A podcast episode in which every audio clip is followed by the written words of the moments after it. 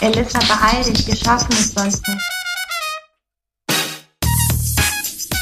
Hallo und herzlich willkommen zu Kurzer Prozess, ein juristischer Rundumschlag mit dir. Kala Bageri. Und mir, Elissa Chartic-Bär. 43. Folge habe ich vergessen zu sagen, aber egal, jetzt wisst ihr es. und du auch, Rana. Wie sieht's aus? Was gibt's? Wie geht's? Ich fand es gut, dass du das äh, so abgewandelt hast. Ich habe ja schon mal gesagt, es muss ja nicht wie bei der Tagesschau sein.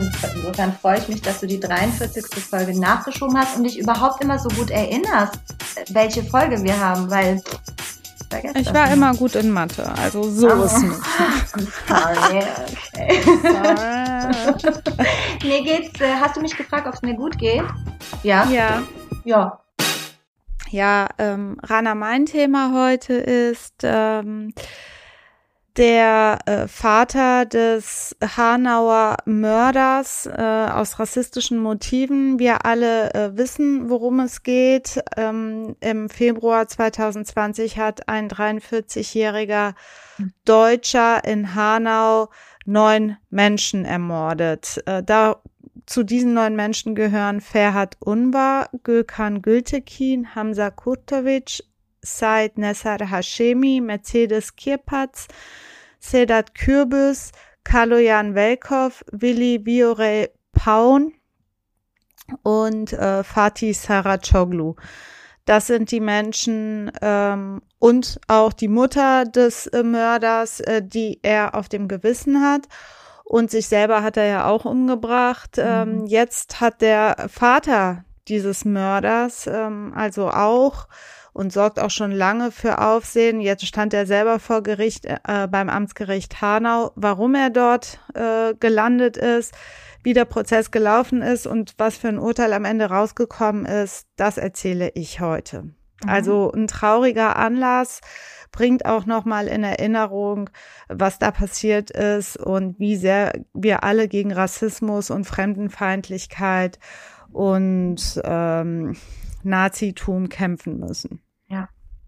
Auch heutzutage sind so viele mit so kruden Verschwörungstheorien unterwegs. Äh, ja, da komme ähm, ich ja gleich noch zu. Ähm, so, aber du hast recht, in der Tat. Ähm, man muss immer was tun und bei ähm, bei dem Attentäter und Mörder von Hanau und seinem Vater ist ja schon fast Hopfen und Malz verloren. Ne? Darum geht es ja jetzt. Also der Vater, ja, definitiv. Ich meine, äh, der ganze Fall oder die Fälle, alles was passiert ist, hat natürlich auch was mit ihm gemacht. Davon gehe ich aus. Ähm, und das verändert einen Menschen auch, aber ich gehe stark davon aus, dass da, also ist natürlich nur eine Vermutung, wir können alle nicht in die Köpfe der Menschen schauen und wissen nicht, was vorher passiert ist. Ähm, aber ich gehe stark davon aus, dass der Vater schon vorher all diese Charakterzüge gezeigt hat, die er jetzt hier äh, präsentiert hat beim Amtsgericht und auch ähm, bei den äh, Fällen, weswegen er beim Amtsgericht ist. Da mhm. geht es um Beleidigung und da fallen auch Verschwörungstheorien rein, Anzeigen bei der Generalbundesanwaltschaft und so. Erzähle ich gleich. Was mhm. ist dein Thema?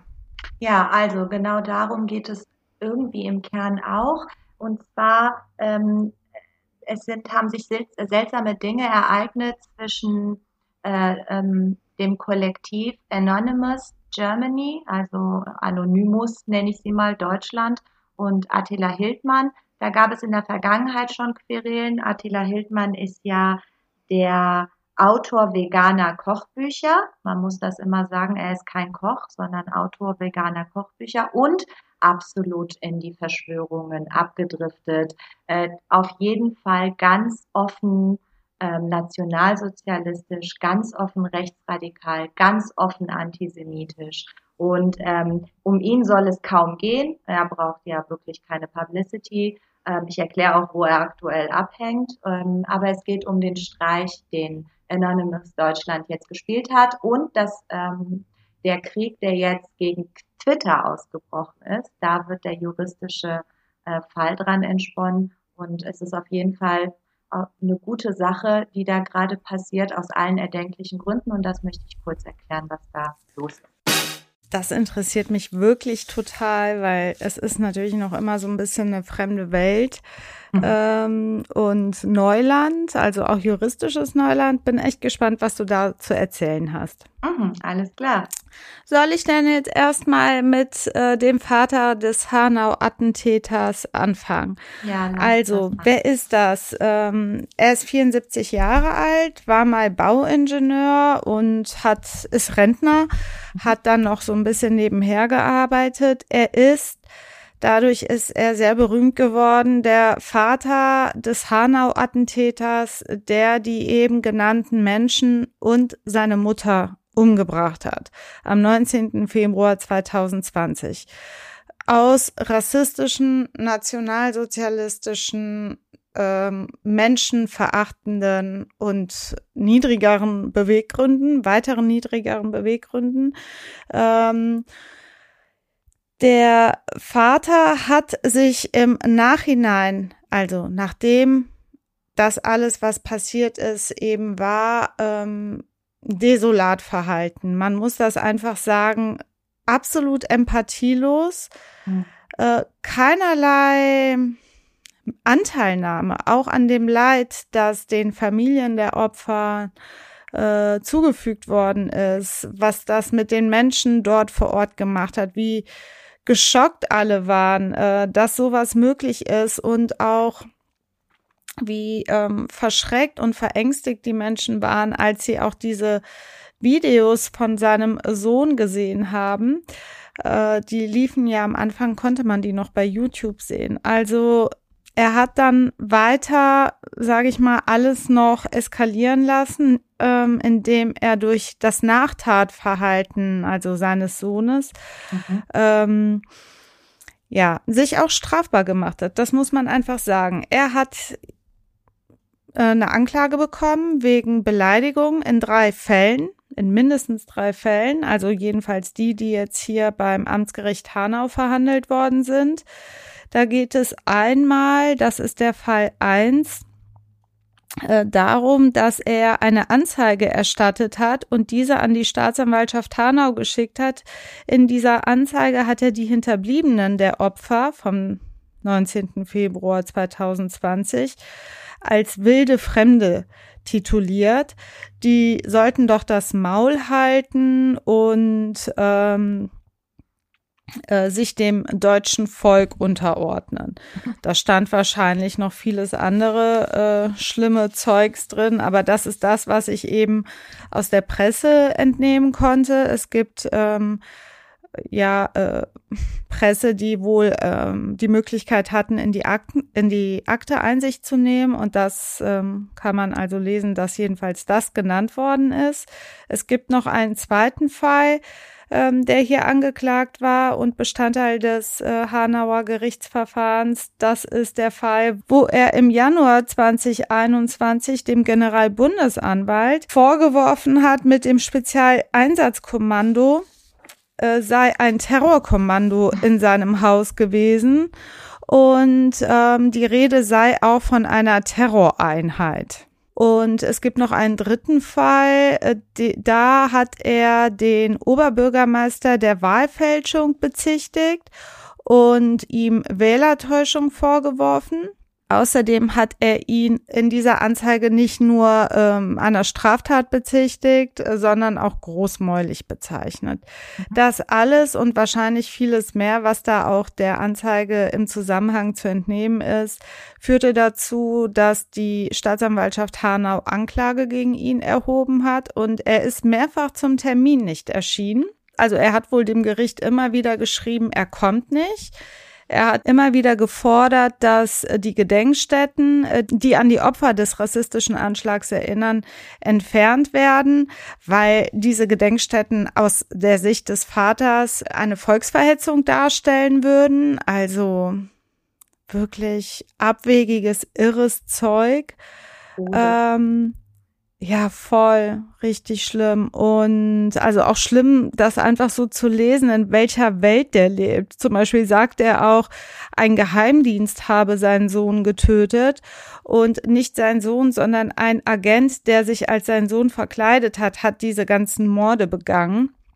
Okay, gut. Ja, der ist also auf jeden Fall der lebt in einer sehr, sehr, sehr realitätsfernen Welt ja, letztlich ist das so wirres und irres Zeug, auch gefährliches Zeug, was auch sein Sohn vor diesen Morden in Hanau im Internet veröffentlicht hat. Also eigentlich gleicht sich das oder deckt sich das so im Wesentlichen.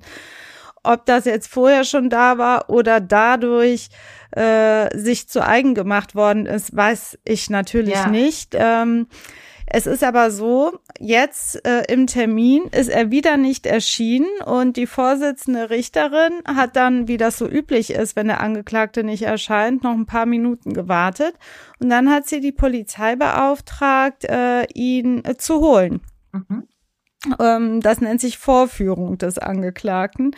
Die sind dann zu ihm nach Hause gefahren haben ihn abgeholt, zum Gericht gefahren, ja, und dann musste er sich dem Prozess eben stellen. Ähm, ich habe dann noch gelesen in der Presse, die äh, Richterin hätte gestattet, dass er sich zwischen der Anklage, also angeklagten Seite und das ist quasi der Tisch, wo der Angeklagte oder die Angeklagte mit äh, der Anwältin sitzt und äh, auf der anderen Seite die Staatsanwaltschaft, dass er da immer hin und her gehen durfte. Also er wollte wohl auch nicht sitzen bleiben. Ich finde das schon krass, dass sie ihm das gewährt hat, wenn das so stimmt, was ich lese in der Presse. Er hat sich dann total mit seinem Verteidiger gestritten, hat ihm gesagt, Sie sind nicht mein Anwalt und also so filmreif. Ich, es ist fast lustig, obwohl es natürlich äh, ganz, ganz schlimm ist. Aber man kann sich halt auch so ein gewisses ähm, darüber amüsieren, ich zumindest als Juristin nicht verkneifen, weil das ist auch so ein Theater, was er da ab, abgespielt hat. Und äh, hat das so richtig als Bühne genutzt. Da kann ich gleich noch was zu sagen. Auf jeden Fall war auch ein Gutachter mit im Saal, der den psychischen Zustand von dem auch begutachten sollte. Äh, Moment, ähm, ich habe zwei Fragen. Die erste Frage ist, warum war da ein Gutachter? Und die zweite Frage ist, der Verteidiger war da und der sagt, Sie sind nicht mein Anwalt. Hat er den also nicht selber beauftragt? Was ist da los? ja, das stimmt. Also erstmal ähm, fange ich mit dem Gutachter an. Der war da. Normalerweise ist ja bei Beleidigungsdelikten, das müssen wir mal unseren Zuhörerinnen sagen, da kommt ja erstmal, wird das nicht immer angeklagt, Oft sind das Bagatelldelikte, in diesem Fall aber nicht. Das ergibt sich einfach aus dem gesamten Ges äh, Sachzusammenhang. Ähm, und dass ein Gutachter dann immer vor Ort ist, ist natürlich auch in den allerwenigsten Fällen der Fall. Hier ähm, ging es zwar nicht um die Einweisung in eine psychiatrische ähm, Anstalt oder Sicherungsverwahrung, da wird vom Gesetz her schon immer ein Gutachter mit ähm, herangezogen, sondern mhm. das Gericht hat hier ganz offensichtlich entschieden, ein Gutachter muss kommen, damit er prüft, ob der Angeklagte, der Vater des Hanauer ähm, Mörders, schuldfähig ist. Denn wer nicht schuldfähig ist, kann sich natürlich auch äh, nicht strafbar machen. Und da gibt es äh, also diese Gutachtenmöglichkeit zur Schuldfähigkeit. Der Gutachter hat sich dann den Prozess angeschaut, der hat sich den gesamten Akteninhalt auch angeschaut, er hat Zugang zu der Akte. Der Vater hat nicht mit ihm geredet, das hat er abgelehnt und äh, das ist ja auch klar. Ja. ja, und er hat sich dann da vor Ort Notizen gemacht. Da fallen ganz viele Sachen rein. Körpersprache, das, was gesprochen wird, äh, das, wie er auf gewisse Vorhalte oder irgendwas reagiert. All diese Dinge notiert sich ja der Gutachter und erstattet dann am mhm. Ende sein Gutachten darüber, ob er meint, dass er schuldfähig ist oder nicht. Deswegen wurde auch dem Vater, dem Angeklagten hier ähm, ein Pflichtverteidiger beigeordnet. Das war nämlich dann der Anwalt, der an seiner Seite saß im Prozess, aber der Angeklagte hat den Pflichtverteidiger mündlich abgelehnt, einfach gesagt, Sie sind nicht mein Anwalt.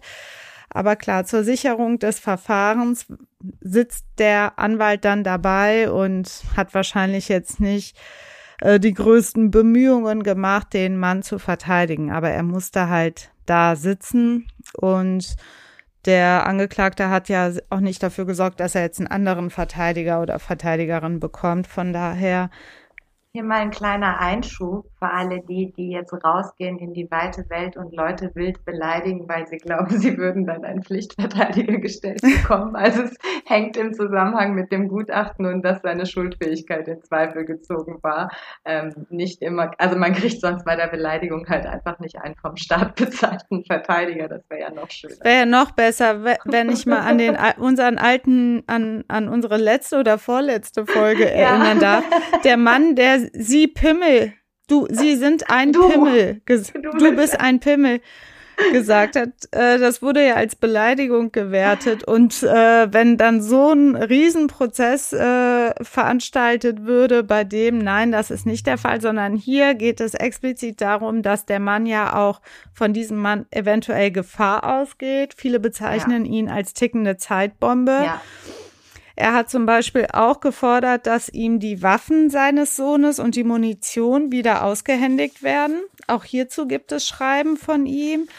Also er ja, ist auf also ähm, weil du eben meintest, es ist teilweise witzig, was da passiert ist und dann warst du ja selber so, oh Gott, also eigentlich nicht witzig. Das ist ja die einzige Form, wie du solch krude, kranke äh, Sachen überhaupt nur halbwegs verdauen kannst. Also wahrscheinlich sind nicht alle Menschen so, aber wenn ich nicht irgendwie die Absurdität da drin sehen würde, der ist ja wirklich, man weiß jetzt nicht, hat er seinen Sohn beeinflusst oder sein Sohn ihn oder waren die beide? Man, das soll okay. ja äh, ermittelt werden, aber gegen ihn läuft jetzt kein Ermittlungsverfahren, zum Beispiel wegen Beihilfe zum okay. Mord. Viele mhm. forderten das ja, mhm. dass er ähm, da auch oder sagen, es ist noch ungeklärt, was in der Tatnacht überhaupt passiert ist, ob er da nicht doch irgendwo unterstützend äh, mit dabei war wie ich gelesen habe, das ist jedenfalls mein Wissensstand, ist, dass es gegen ihn kein solches Ermittlungsverfahren gibt wegen einer konkreten Tatbeteiligung.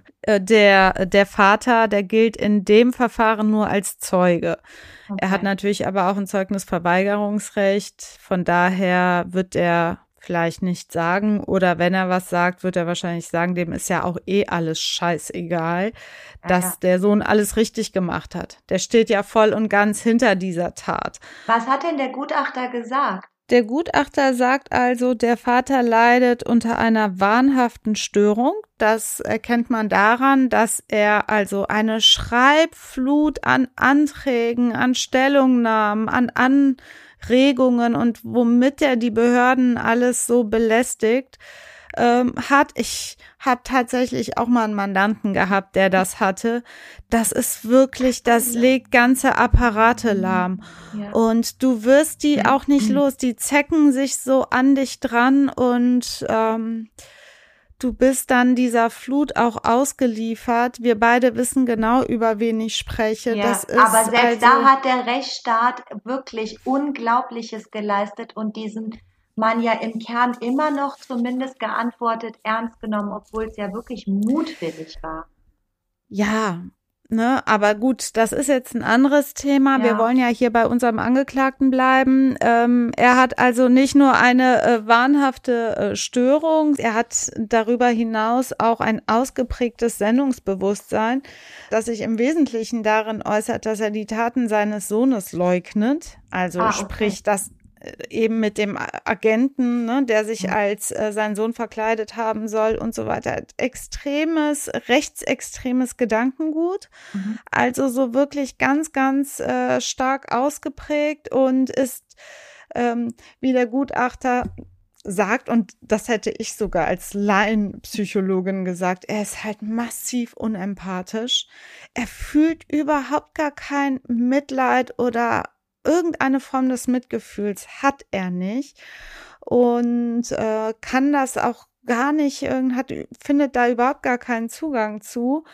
Auf jeden Fall sieht er schon, wie schwer äh, psychisch gestört er ist. Der Gutachter sagt gleichwohl, es gibt keinerlei Einschränkung der Einsichts- und Steuerungsfähigkeit. Und das ist eben der wichtige Punkt bei der Bewertung oder Beurteilung der Schuldfähigkeit eines Angeklagten. ähm, ob diese Einsichtsfähigkeit und äh, Steuerungsfähigkeit vorhanden ist, eingeschränkt ist oder komplett aus, also nicht vorhanden ist. Mhm. Ähm, ja, so, bei unserem Fall hier, dem Angeklagten, ist er also voll schuldfähig. Und ähm, ja, weswegen ist er dann verurteilt worden? Wegen den drei Beleidigungen, das sind ja drei Fälle ähm, ist er letzten Endes zu einer Geldstrafe verurteilt worden von 90 Tagessätzen. Das ist dann schon etwas, was im Bundeszentralregister steht, mhm. a 60 Euro. Also mhm. er ist eben zu diesen 90 Tagessätzen a 60 Euro verurteilt worden, weil nach dem Urteil des Gerichts es ihm in allererster Linie primär darum ging, Menschen zu verunglimpfen und zu, herabzusetzen. Man muss diese Beleidigung einfach im Sachzusammenhang sehen und dementsprechend wird das auch dann stärker bestraft oder heftiger bestraft, als wenn man jetzt irgendwie sagt, du dummes Arschloch oder so. Mhm. Deswegen die äh, hohe äh, Geldstrafe. Sein Verteidiger hat richtig geil äh, beantragt, der Angeklagte solle selber eine Stra äh, sinngemäß selber eine Strafe finden, mit die er akzeptiert und die er für richtig hält. Das ist auch so richtig geil, den Angeklagten selber entscheiden zu lassen, äh, wie hoch seine Strafe ist. Das ist wie in so Fairtrade-Läden. Trinkt ruhig Kaffee und esst Essen und ihr entscheidet selber, wie viel ihr dafür bezahlt. Da kann man sich nur auf die Leute verlassen. Ähm, was den Angeklagten angeht, sich hier darauf zu verlassen, dass er eine angemessene Strafe für sich sich beantragt, ist also echt abwegig und ich finde es absurd, dass der Verteidiger hier. Dem war doch alles egal an dem Tag. Der wurde schon begrüßt mit, Sie sind nicht mein Anwalt. Ja, gut, es ist natürlich auch nicht schön und er wird jetzt natürlich auch ein bisschen entlohnt dafür. Also ein Tausi kriegt er schon. Ui. Und warte.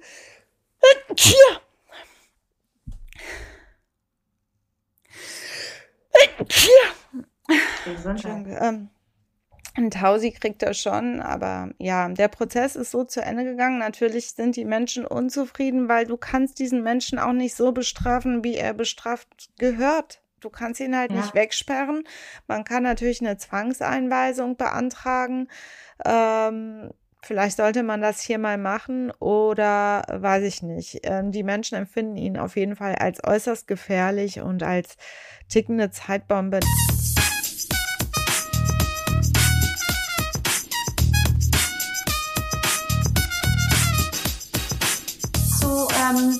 Einem anderen gefährlichen Menschen, wo es sich gar nicht so, das war eigentlich nicht so klar, als man den früher in den Medien mitbekommen hat. Ähm, Richtig. Attila Hildmann ist, glaube ich, allen jetzt auch während der Corona-Pandemie mal irgendwie zwischen die Ohren gekommen, ähm, ist ziemlich ins Verschwörungsmilieu abgerutscht ähm, und auch in der, also er hat sich dann auf Telegram und auch Facebook und wo es nicht alles möglich war, hat er geschwurbelt bis zum geht nicht mehr, hat super viele Anhänger und Follower gesammelt, ähm, bedient, also ist so äh, ziemlich breit aufgestellt bei den Verschwörungstheorien. Ne? Da gibt es ja alles mögliche, 5G und mhm. Adenochrom und ich weiß nicht was. Und da ist er schon bei äh, der Klaviatur dabei, unter anderem aber sehr antisemitisch. Ne? Also so neue Weltordnung, die Juden würden die Macht ergreifen mhm. wollen und so ein Quark. Ähm, also so ein bisschen äh, hier, wie heißt Xavier unser Naidu. Xavier Naidu, ja, genau. Ja, ja, so ja. in diese Wobei, Richtung geht. Genau, genau. Ähm, es ist jetzt so, dass es äh, tatsächlich über die Zeit, auch über der Pandemie, für ihn dann eng wurde. Also ähm, es gab dann wirklich viele, viele Anzeigen wegen Volksverhetzung. Und ähm, er hat sich in der digitalen Welt mit vielen gezofft und eben auch in der analogen Welt sind die deutschen Behörden Ende 2020 ähm, ähm, gestartet mit Ermittlungen wegen Volksverhetzung. Und ähm, weil er sich eben auch massiv antisemitischer und neonazistischer Rhetorik bedient. Ne? Also das mhm. ist ganz klar und nachgewiesen. Und äh, dann ist ein Haftbefehl äh, erlassen worden. Das habe ich ja mitbekommen. Genau. Ne? Der genau. ist aber noch nicht vollstreckt worden. Der ist ja abgetaucht, oder? Der ist Attila abgetaucht. Der ist abgetaucht. Der hat sich abgesetzt über Bulgarien in die Türkei Er, er besitzt auch die türkische Staatsbürgerschaft neben der deutschen. Also die alte Gastarbeiterroute. Ja, er ist adoptiv, genau, die alte Gastarbeiterin, wahrscheinlich mit dem Auto ist er da runtergefahren. Ähm, und, äh, und der Waschmaschine auf jeden Fall. Waschmaschine und wahrscheinlich so ein bisschen vegane Lebensmittel. Ich weiß nicht, ob die in der Türkei so viel davon vorrätig haben. Und Tatex-Paste äh, ohne Ende. Ist wirklich. Und dann äh, das Interessante, und dazu werde ich gleich auch noch kommen, er hat sich ja pünktlich abgesetzt. Ne? Also irgendwer muss ihm äh, einen kleinen mhm. Hinweis erteilt haben, dass da ein Haftbefehl in der Welt ist, weil äh, es passt schon wie die Faust aufs Auge, wie zeitnah er eben noch die Flucht ergriffen hat. Ähm, ja, und von dort aus konzentriert er sich jetzt eben ähm, auf andere Feindbilder und insbesondere seinen Fel Feldzug gegen die neue Weltordnung. Ne? Wer das okay. googeln will, kann das mal machen, das ist ziemlich krude. Macht er das denn aus seinem, ich sag es mal, Exil noch immer? Ja, macht er. Also es gab, wie gesagt, in der digitalen Welt für ihn viele Turbulenzen, ähm, viele Accounts wurden gesperrt. Also teilweise hat Anonymous schon diverse Schlachten gegen ihn geführt und gewonnen. Und aber er macht über verschiedene Kanäle auch in der Türkei weiter. So, und jetzt ist was passiert. Deswegen vielleicht auch eine kurze Einordnung für diejenigen Zuhörerinnen, die es nicht wissen. Was ist Anonymous? Das ist so ein Kollektiv, eigentlich ein Internetphänomen, es sind weltweit verschiedene Gruppen und Einzelpersonen innerhalb äh, der Netzkultur, die ver verwenden alle diesen, diesen Anonymous-Account, also sind anonym unterwegs. Und ähm, es sind Hacktivisten, also sie betreiben Hacktivismus, Hacken, also des guten Zwecks wegen und mittlerweile mhm. auch öffentliche Demonstrationen, also auch in der realen Welt anzutreffen äh, ursprünglich als Spaßbewegung gestartet, äh, wird es mehr und mehr eben Aktivismus. Ne? Also die haben schon weltweit ähm, ziemlich viele Protestaktionen gehabt für die Redefreiheit, für die Unabhängigkeit des Internets, gegen Scientology. Ein ganz, ganz großer Kampf von denen. Also die sind sehr äh, umtriebig, ein Kollektiv. Es gibt also keine klare Gemeinschaft, die identifizierbar ist. Und man erkennt sie daran, dass sie, wenn sie in äh, der realen Welt unterwegs sind, diese Guy Fawkes Masken tragen. Äh, das ist ja ein britischer auch Aktivist gewesen, der sich da gegen das Regime, ein katholischer Attentäter, der sich damals gegen das Regime aufgelehnt hat. Äh, insofern, so kennt man die, so kann man die einordnen. Und jetzt ist was Interessantes passiert mit diesen beiden Akteuren, Anonymous und Attila Hildmann. Und zwar ähm, hat sich am 18. August diesen Jahres äh, der IT-Admin und Spezialist von Attila Hildmann bei. Anonymous gemeldet und hat gesagt, ich habe Informationen für euch. Also äh, dieser Mensch, dieser IT-Admin von Attila Hildmann heißt Kai und äh, der hat, der war dafür verantwortlich, das komplette Telegram-Netz von Attila Hildmann aufzubauen, hat ihm also zu diesen ganzen äh, zu dieser Reichweite verholfen, vereinfacht mhm. gesagt. Ähm, er hat sich dann gemeldet und ähm, hat gesagt, ich möchte euch einiges an Daten und Informationen geben. Er sagt selber, er hängt zwar noch Verschwörungstheorien an, jedoch in einem weitaus geringeren Umfang als Hildmann. Jetzt muss man wissen, Kai ist mit Attila Hildmann auch in die Türkei geflohen. Ne? Also der Aha. sitzt da auch. Und er sagt aber, er hat dann festgestellt, ähm, dass Attila Hildmann immer, immer mehr und immer mehr antisemitisch wird und auch rechtsradikal. Und er sei eben dann zu der Einsicht gelangt, dass ähm, er gefährlich sei. Dass das sei. falsch sei. Genau, falsch sei. Er hat es plötzlich gemerkt, dass es falsch sei, dass er, dass er gefährlich sei. Und auch viele seiner Anhänger, und damit hat besagter Kai absolut recht, hätten jeglichen Bezug zur Realität verloren. Das ist ja so ein bisschen wie bei deinem Fall gerade auch. Mhm. Ähm, und er habe also seit Oktober 2020 an seinem Ausstieg gearbeitet und damit begonnen, Daten zu sammeln. Anonymous hat mit ihm geredet und zwar auch zu Recht geredet, denn jetzt halte ich fest, er konnte jetzt sehr, sehr viele Daten freigeben, unter anderem 20 Mail-Accounts der Domains von Attila Hildmann. Man hat über 100.000 E-Mails sichern können. Unter anderem hat man so herausgefunden, dass der Haftbefehl tatsächlich aus der Berliner Justiz durchgestochen wurde.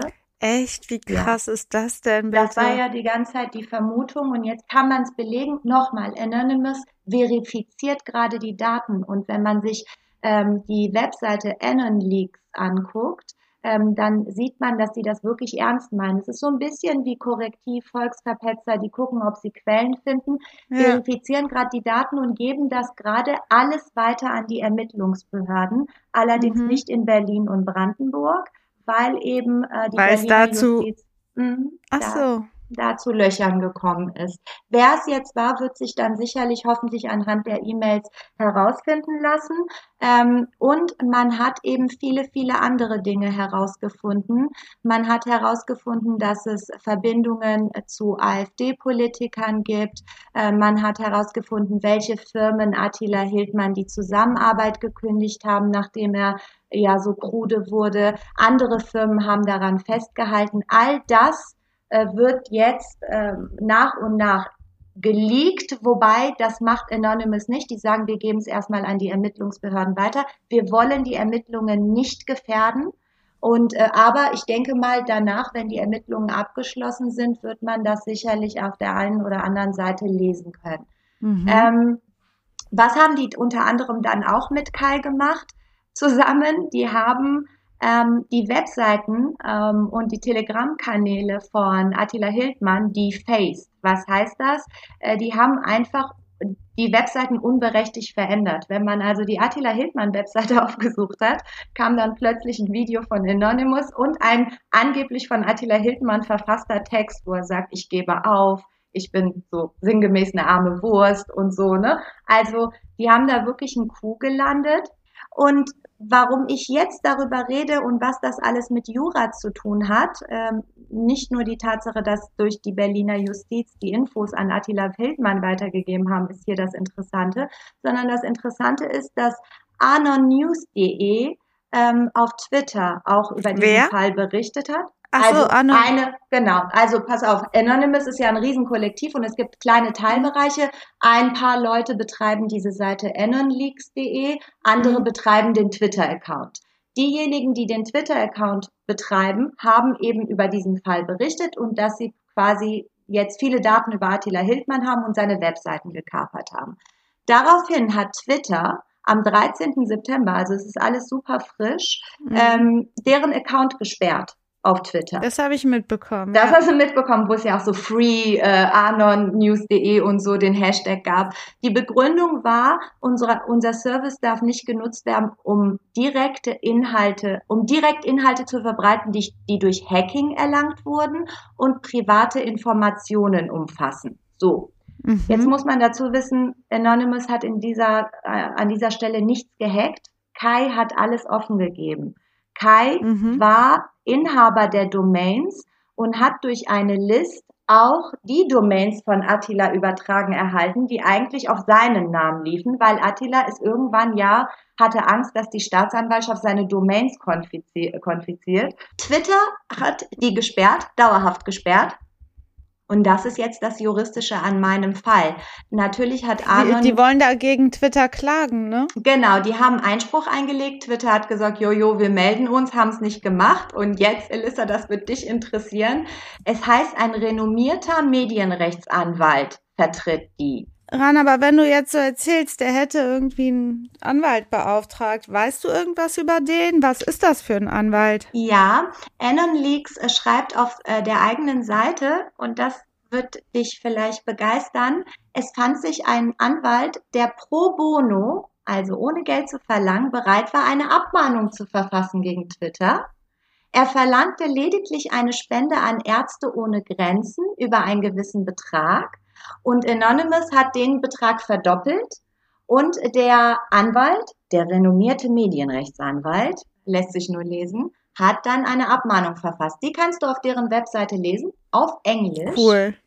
ja, und äh, hat eben Twitter erklärt, dass ähm, diese, diese Sperre des Kontos insbesondere aus zwei Gründen nicht rechtens ist. Und zwar Grund Nummer eins, der BGH hat 2020 entschieden, dass soziale Netzwerke, bevor die deinen Account sperren, dich erstmal anhören müssen. Ja, mhm. der gute BGH besteht auf Anhörungen.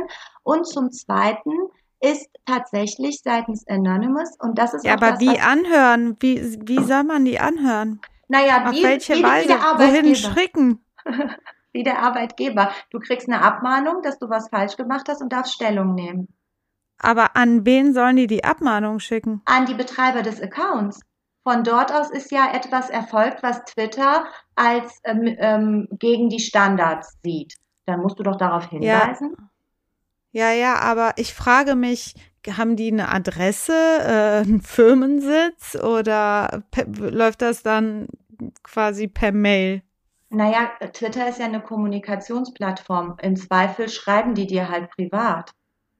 Ne? Oder du kriegst eine Mail. bevor der Account dann, bevor der Account dann äh, geschlossen ist, ne? Zumindest sagt der BGH, dass man das tun muss, dass man nicht mhm. einfach nur, ähm, ohne dass es eine Anhörung gegeben hat und die Möglichkeit zu wissen, ah, was habe ich falsch gemacht? Das ist das, was Anonymous hier auch angreift. Die sagen, die sagen uns noch nicht mal, auf welchen Tweet sie Bezug nehmen.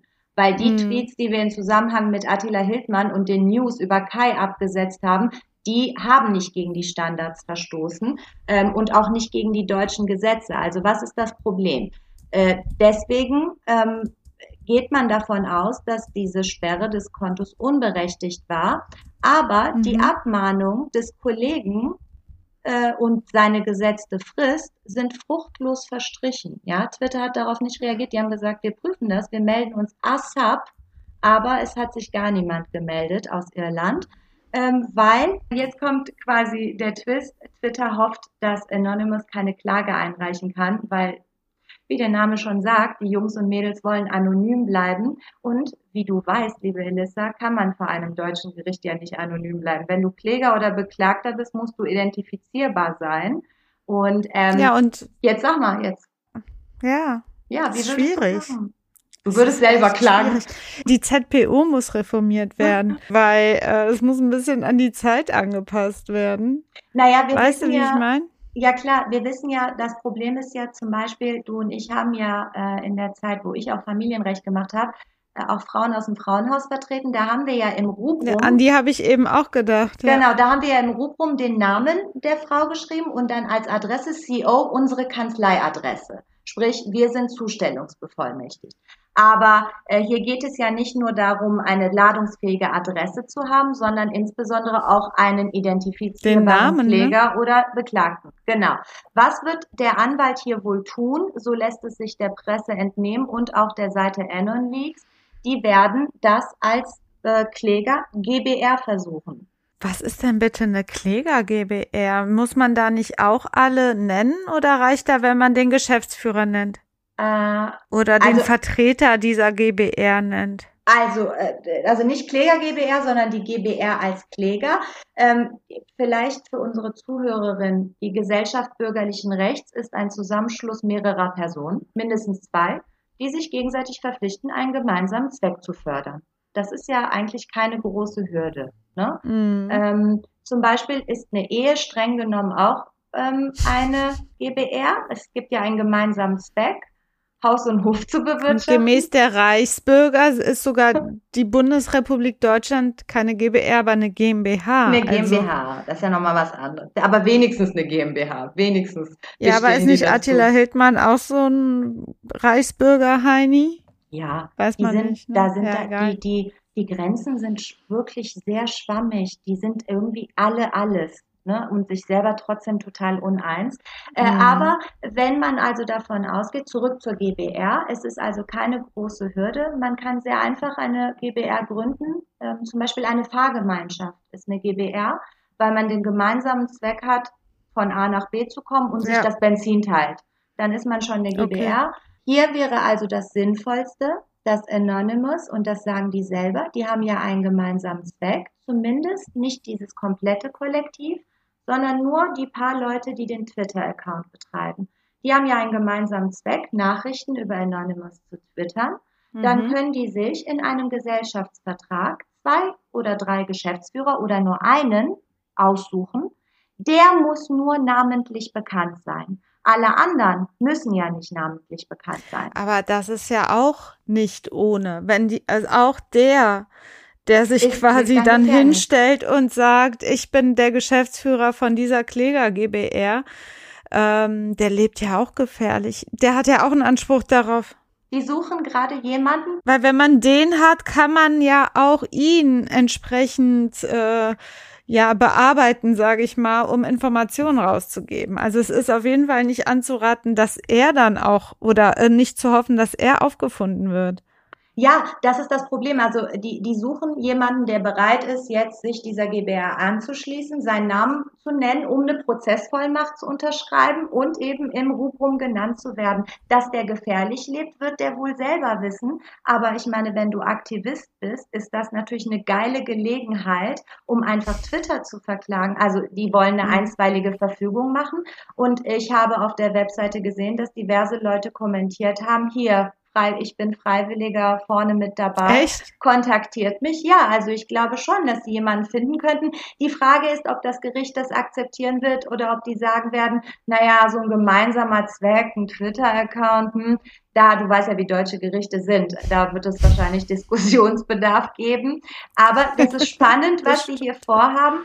Und abermals, das vielleicht nur als Schluss, abermals zeigt sich, dass diese großen Konzerne, du hast es ja diese Woche mitbekommen, Elissa, die Whistleblowerin im Fall Facebook, die gesagt hat, Facebook will gar nicht, äh, dass der Hass auf äh, die, die könnten diese ganzen kruden Sachen löschen viel schneller, machen sie aber nicht. Und so vermutet Anonymous, dass es auch Twitter geht, dass natürlich all diese Bubbles und diese Querdenker und QAnon-Anhänger, all die Leute, die da Hass reinpacken, Holocaust leugnen, dass die natürlich zu mehr Klicks führen, dass Leute darüber diskutieren, dass da Hass entbrennt, dass zwei Gruppen sich bekämpfen. Apropos, wo wollte ich dir äh, sowieso schon mal erzählt haben. Für unsere letzte Folge habe ich ja was bei Facebook auch reingeschrieben, immer diesen Text, den ich äh, jedes Mal verfasse und wollte da irgendwas mit Nazis reinschreiben. Ja. Da bin ich gesperrt worden. Dieses Wort, ich bin bei Facebook nicht in der Lage,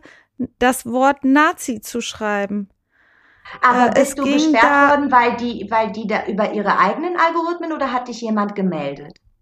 Nein, nein, ich bin erst gar nicht in die Situation okay. gekommen, das okay. Wort Nazi auszuschreiben, beziehungsweise ich habe es ausgeschrieben und wenn ich dann auf Enter drücke, also das nächste Wort oder so, ähm, ich weiß gar nicht, was wollte ich denn da schreiben? Nazi-Partei. Okay. Ähm, diese dritte, der dritte Weg, darüber haben wir ja beim letzten Mal gesprochen. Und da wollte ich Nazi-Partei schreiben und ich war durch Facebook selbst daran gehindert, Nazi-Partei zu schreiben. Aber das ist ja, das ist ja krass, weil da, wenn du das Wort ausklammerst, dann kannst du ja, was sagst du dann über Björn Höcke? Ich hab, Gar nichts mehr. Ja. Nicht. Faschist, weiß nicht, ob man Faschist schreiben darf. Probier's doch bitte. Oder Fascho. Hm? Probier's diese Woche und sag uns, was Facebook dir alles nicht erlaubt. Vielleicht ist es auch ja. nur dein Account, der da jetzt in die. Aha, aha, aha. Was treibst du? Du bist wahrscheinlich bei Anonymous. Wer weiß, weiß was meine genau. Kinder die ganze Zeit äh, auf dem iPad und auf meinem Handy treiben, während die behaupten, die würden daddeln und zocken. Ja. Äh, machen die, vielleicht haben die ja auch so eine anonyme äh, Hektivistengruppe. Die, die, sind Hektivisten, genau. Das ist auf jeden Fall, ich fand diese, äh, sicherlich macht Anonymous auch mal Kram, wo ich mir denke, was soll das jetzt? Aber das ist wirklich eine coole Sache gewesen. Und äh, so viele Daten, die die haben. Ich hoffe, dass die Staatsanwaltschaften was draus machen. Ähm, bis dato haben sie ja nicht viel hingekriegt, aber ähm, ich bin vor allem gespannt, wer da in der Berliner Justiz einfach mal solche hm. Infos weitergibt. Ja, aber weißt du, wir sind, wir haben auch darüber schon mal in einer unserer Folgen gesprochen. Ähm, die Berliner oder auch überhaupt, die, das war ja die Polizeibehörde, die das weitergegeben hat, oder? Äh, oder das, jemand. Hier steht, hier steht Berliner Justiz, man weiß es nicht genau. Wahrscheinlich, ne, gehe ich auch mal von aus, oder? Oder ist es tatsächlich irgendwer in der Geschäftsstelle des Richters gewesen? Ja, was soll, ich ja. weiß es nicht, ne? Also. Also, wenn ich daran erinnern darf, ähm, NSU 2.0, da haben wir ja schon mal mitbekommen, was alles in fremde Hände geraten ist, was überhaupt nicht dorthin gehörte. Da äh, wurden ja auch Inform oder ja. wurden ja auch Informationen von Polizisten ähm, weitergereicht äh, aus Polizeicomputern. Also es ist leider nicht erstmalig der Fall. Ja, das stimmt. Aber ähm, ja, Richtig interessant, Rana. Vielen Dank. Es war, für mich auch aufschlussreich, weil so intensiv habe ich mich damit gar nicht befasst und deswegen bin ich jetzt ein bisschen schlauer.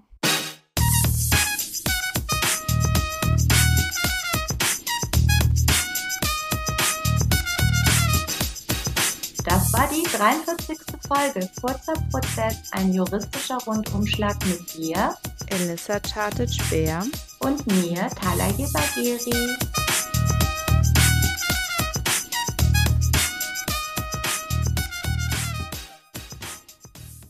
Ein Podcast von Play Press Play. Press Play Press Ein Podcast von Press Play Productions. Press Play Ein Podcast von Press Play Productions.